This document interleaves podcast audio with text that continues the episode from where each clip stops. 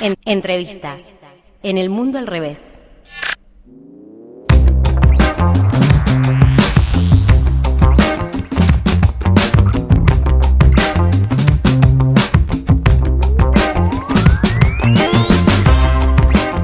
Seguimos aquí en el mundo al revés, aquí por la Pop Rosario 96.1 y vamos a hablar ahora acerca de algo que va a ocurrir el mes que viene, más precisamente el 21, 22 y el 23 de octubre, que es que va a estar realizándose aquí en la ciudad un encuentro de municipalismo global que se llama Ciudades sin Miedo. Uno de los espacios organizadores es el espacio del Partido de Ciudad Futura y por eso estamos en contacto con Juan Monteverde, con el concejal. ¿Cómo estás, Juan? Te saluda Diana Maraciolo. Hola, ¿cómo estás? Hola, un gusto hablar, muchas gracias por atendernos de antemano. Contanos de qué se trata Ciudades sin Miedo, qué es. Bueno, como vos decías, es un encuentro del, municipalismo global, es un encuentro eh, internacional, un poco una forma distinta de construcción política, que es una forma que es de abajo hacia arriba. Nosotros estamos muy acostumbrados, sobre todo en Argentina, a, las construcciones más, más nacionales, más que vienen de, de arriba hacia abajo, bueno, en el año 2017, 2016 eh, se hizo por primera vez en la ciudad de, Barcelona eh, el encuentro de ciudades sin miedo y a partir de ese año se fue replicando en distintos, en distintos continentes y este año lo traemos a Rosario. Eh, los, los fundadores, los que impulsaron este espacio es Barcelona en Común, que es, para que la gente sepa, un nuevo partido político que nace de la crisis de, mm, en, España del 15M, que fue como nuestro 2001, y en Barcelona se da la particularidad que se conforma un movimiento que logra eh, hacer alcaldesa de nada más y nada menos que la ciudad de Barcelona, Ada Colau, que unos meses antes de ser candidata a, intendenta de Barcelona estaba parando a, la policía para evitar los desalojos de, los bancos que se querían quedar con las casas de, la gente. Es decir, un movimiento, digamos, muy, acá le llamaríamos movimiento, movimiento social, que logró constituir una plataforma política,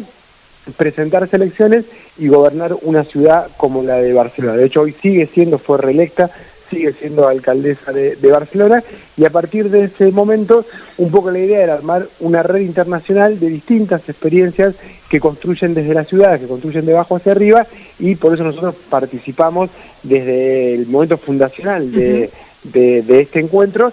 y para nosotros era muy importante traerlo a, Rosario, traerlo a América Latina, eh, latinoamericanizar, si se quiere, un poco el, el movimiento, ¿Y por qué Rosario? Digo, por el momento que está viviendo Rosario, eh, no casualmente este evento se llama Ciudades sin Miedo y creo que traer un evento internacional a Rosario en este momento, con, la crisis de violencia que estamos viviendo, creo que es, es, todo un símbolo. Eh, y lo que buscamos es, por un lado, desde lo local, eh, impulsar a todos aquellos que, que vienen haciendo cosas diferentes a la, a la impuesta, la que vamos a ese miedo intentándolo convertir en esperanza, distintos movimientos sociales, eh, fábricas recuperadas, distintas experiencias que intentan, bueno, a ese miedo no solamente hacerle frente, sino poder construir una, una ciudad y una sociedad mejor. Y además, invitando a compañeros referentes, alcaldes, concejales, eh, movimientos sociales de todas partes del mundo, de distintas ciudades, para encontrarnos en Rosario a discutir bueno, el futuro, cómo, cómo seguimos fortaleciendo esta red internacional, dándonos fuerza entre los distintos movimientos que a pesar de, las distancias geográficas compartimos una misma lógica de construcción y vamos haciendo cada vez más grande este, este movimiento. Así que tiene un poco esa doble intención. Por un lado de la ciudad, el país, también viene gente de muchos lugares de, de la Argentina, también un poco buscando una lógica diferente de construcción, para no mirar muchas veces la política por, la televisión y viendo cómo, en el caso de Argentina, en Capital Federal, eh, se termina definiendo todo. Bueno, cómo empezamos a generar desde la periferia un proyecto político diferente.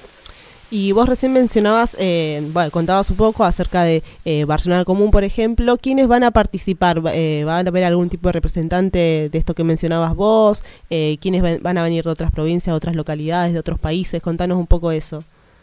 Sí, mira, vienen, digamos, bueno, gente de Barcelona, vienen, hoy creo que, digamos, ahora en, en algunos días más ya vamos a sacar la grilla con todos los, los, expositores, porque el evento tiene como diferentes modalidades. Eh, va a ser el 21, 22 y 23, viernes, sábado y domingo. Eh, el sábado va a ser un día de, muchos, de muchos talleres eh, con ejes temáticos, donde es justamente el espacio de intercambio, donde viene bueno, gente de Chile, de Brasil, de Perú, de México, de Colombia, de Uruguay, eh, creo que en términos latinoamericanos estamos todos o casi todos, eh, ahí estamos terminando como de, confirmar, bueno, de, Estados Unidos también vienen concejales latinos de distintas ciudades de, Estados Unidos, sí, va a ser realmente muy, muy grande, con mucha diversidad, con mucha eh, representación, y creo que también una, gran oportunidad para, para los rosarinos y rosarinas poder conocer todas estas experiencias diversas que por ahí, bueno, hoy con, con las redes uno puede las puede seguir, puede ver qué está pasando en otros lugares del mundo, pero bueno, tener ese ese mano a mano global, claro, internacional, claro, yo creo que es una, una gran oportunidad, por eso cabe recalcar que todos estos eventos eh, son, son abiertos, puede, puede participar eh, quien quiera, y esto va a tener diferentes modalidades, ya en los próximos días vamos a sacar la grilla la grilla completa de actividades con la gente que viene a exponer, en qué lugar de la ciudad, porque va a haber como varias, varias sedes, eh, y creo que esto va a ser una, una gran oportunidad para entender que, que, lo que nos pasa a nosotros, en este caso en Rosario o en Argentina, eh, no nos pasa solo a nosotros, muchas veces tenemos esa cosa como de mirarnos que, que somos únicos, eh, o que los que nos pasa a nosotros, los dramas, no, no le pasan a otros, y la verdad que, que la situación que nosotros estamos viviendo acá ya pasó en otros lugares del mundo, de Latinoamérica, ya hubo gente que peleó, que encontró soluciones, que encontró dificultades y vio cómo darle la vuelta. Bueno, la idea es un poco nutrirnos de, todo eso para, para poder pelearla con, con más fuerza y terminar eh, no solamente revirtiendo la situación de crisis que vimos, sino el objetivo esto un poco de, construir una sociedad mucho mejor. El lema de, de Ciudades sin Miedo es cambiando el mundo desde abajo. Nosotros creemos que, que para hacer un cambio en serio tiene que ser global, tenemos que derribar las fronteras que nos, que nos separan, no somos eh, tan distintos de un chileno, una chilena, de una brasilera, un brasilero, un uruguayo, digo, en algún momento se terminaron definiendo determinadas fronteras, pero somos, somos todos hermanos y hermanas y, tenemos la misma realidad, por eso juntarnos creo que es, eh, ya, ya de por sí eso es, un, es una gran victoria. Claro que sí. Eh, Juan, me acompaña acá Lautaro Ceballos, que te quiere consultar mi compañero también. ¿Qué tal, Juan? ¿Cómo estás? Sí, eh, cuando, uno dice miedo aparece la idea de necesidad de seguridad, pero las últimas experiencias locales demostraron que no basta con cualquier seguridad, ¿no? Eh, por eso anduve leyendo un poco lo que plantean desde Ciudades Sin Miedo y hablan de, la necesidad de una seguridad democrática. ¿A qué nos referimos cuando hablamos de seguridad democrática? Mira, es el digamos, Ciudades sin Miedo no es solamente, obviamente, que en Rosario la, la, gente lo va a asociar a la cuestión de la, de la seguridad, pero la realidad es que hoy estamos en un mundo donde eh, no solamente tenemos miedo, no sé, en el caso de Rosario, a, las balaceras, a la cuestión del narcotráfico, sino también el miedo a, perder el laburo, el miedo a no poder pagar el alquiler. Eh, digo, hoy estamos en un momento del neoliberalismo, del capitalismo, donde la incertidumbre es total y, y donde también se intenta todo el tiempo eh, meter miedo en, la gente para vivir cada vez más, más encerrados, más solos, para intentar eh, justamente apostar a la idea de que uno va a salir adelante pisándole la cabeza al otro, porque el otro en definitiva también es una amenaza. Digo, todo esto los discursos de odio que hoy está muy, muy, muy en, el tapete por la cuestión de eh, el, intento de magnicidio, bueno, eso tiene que ver con, con meter miedo. Bueno, entonces, ¿cómo, ¿cómo construimos una ciudad sin miedo? Y construir una ciudad sin miedo es poder animarnos a hacer cosas distintas, es poder animarnos a encontrarnos con, con esos otros, a entender que eso no son una amenaza, sino que son, digamos, puede ser un posible compañero que nos ayude para juntos eh, salir adelante. Una ciudad sin miedo, una ciudad donde uno pueda eh, estar en la calle eh, a, cualquier hora sin miedo a que, a que te roben o, a que te maten, en, el caso de, de, Rosario. Bueno, eso tiene como diferentes dimensiones, por eso los diferentes talleres van abordando todos esos aspectos, la cuestión de la vivienda, la cuestión del trabajo, la cuestión de la salud, la cultura, y uno obviamente es la cuestión de la seguridad democrática y cómo no caer en la respuesta em, de la militarización. América Latina tiene muchas experiencias donde, producto de la crisis de, de seguridad, la respuesta fue siempre mayor policía, más fuerza de seguridad cada vez más duro y la verdad que los resultados no es una, una, yo me gusta decir que no es una cuestión ideológica solamente, o sea, está absolutamente demostrado en Colombia y en México, que son los paradigmas de la llamada guerra contra el narcotráfico, que además de ser injusto, de ser violento, de estigmatizar a un sector de la sociedad, los sectores más pobres, es una política ineficiente, ineficaz, porque no solamente no baja los niveles de violencia, sino que además los aumenta. Digo, eh, está demostrado que tanto en Colombia como en México esas estrategias aumentaron la cantidad de víctimas y la cantidad de, violencia que, se vive en esos, en esos países. Nosotros cuando tratamos la ordenanza en Rosario de la Dirección de Asistencia y Empoderamiento de Víctimas, que tomamos la, la, la experiencia de lo que fue el movimiento de víctimas en México, que peleaban por una ley general de víctimas, y ellos decían, esta ley es producto de, de, la necesidad de tener esta ley, es producto de la violencia de las bandas criminales, pero también producto de la violencia de las estrategias de seguridad que tenían que terminar con esa violencia. Entonces, ese, ese paradigma está totalmente eh, demostrado que, que fracasó. Ahora, también es verdad que de los sectores progresistas, de izquierda, nacional y popular, faltó eh, en todo este tiempo diseñar una política diferente, que se le llama en términos genéricos seguridad democrática, yo creo que excede incluso ese mismo término, yo creo que el, progresismo de izquierda no tiene hoy una política para las ciudades, digamos, no casualmente las ciudades son el lugar donde la violencia se desata, no casualmente las ciudades son el lugar donde los movimientos progresistas de izquierda pierden sistemáticamente las elecciones, porque creo que no hay una política, por eso es tan importante también instalar en Argentina eh, la idea de que las ciudades son un lugar de disputa importantísimo. Digo, y nosotros venimos ensayando esas otras alternativas de que, de, que, de que al narcotráfico y a la cuestión de la violencia la vamos a atacar por arriba, yendo por la ruta del dinero narco y por abajo urbanizando los barrios populares. Bueno, eso también lo fuimos tomando y el caso de Medellín con el urbanismo eh, social, de cómo urbanizar no solamente llevar pavimentos, llevar agua, y servicios básicos que son fundamentales, pero es llevar la universidad, llevar internet, digamos, acercar oportunidades para, para equiparar un poco la, la cancha. Bueno, todo ese tipo de experiencias eh, es, van a estar reunidas en este, en este, en este evento. De hecho, viene la eh, gente que estuvo trabajando en las estrategias de Medellín, viene un caso muy interesante de Monterrey en, en México, donde en la Universidad Tecnológica de Monterrey, a partir de, de un caso que matan a, dos estudiantes que estaban becados, eh, donde la primera versión era que lo habían asesinado porque, porque estos estudiantes estaban armados hasta los dientes, eh, porque en realidad eran, lo habían, decían que eran parte de una banda narco, algo muy parecido a lo que pasó acá en Rosario con el, el triple crimen de Villa Moreno, ¿se acuerdan que la primera versión era que eran soldaditos? Bueno, en ese caso fue igual, de hecho hay un documental en Netflix que se llama eh, Hasta los dientes, justamente por, por, ese, por, por esa estrategia que usó la policía en México y después se demostró que eran estudiantes becados, con, con incluso eran excelentes estudiantes, y a partir de ese caso de, muertes inocentes se empezó a armar todo, la universidad dijo, ¿qué hacemos con esto? O miramos para otro lado o vemos cómo hacemos un proyecto de transformación de, de la ciudad, del entorno y, y, en términos muy parecidos a los que planteamos nosotros de urbanización. Bueno, viene gente que está, que estuvo y que está trabajando en ese, en ese proyecto. Entonces también la idea es eso, cómo nos vamos complementando, eh, inspirando también, mostrando que en realidad es inclusive más compleja que la que, que nosotros nos toca vivir acá, se puede seguir adelante con decisión política, con militancia y con trabajo, y cómo darnos fuerzas entre, entre todos nosotros y nosotros. Claro, porque como bien decía Juan, el, el miedo tiene ese, ese miedo a perder existe, pero también es un paralizador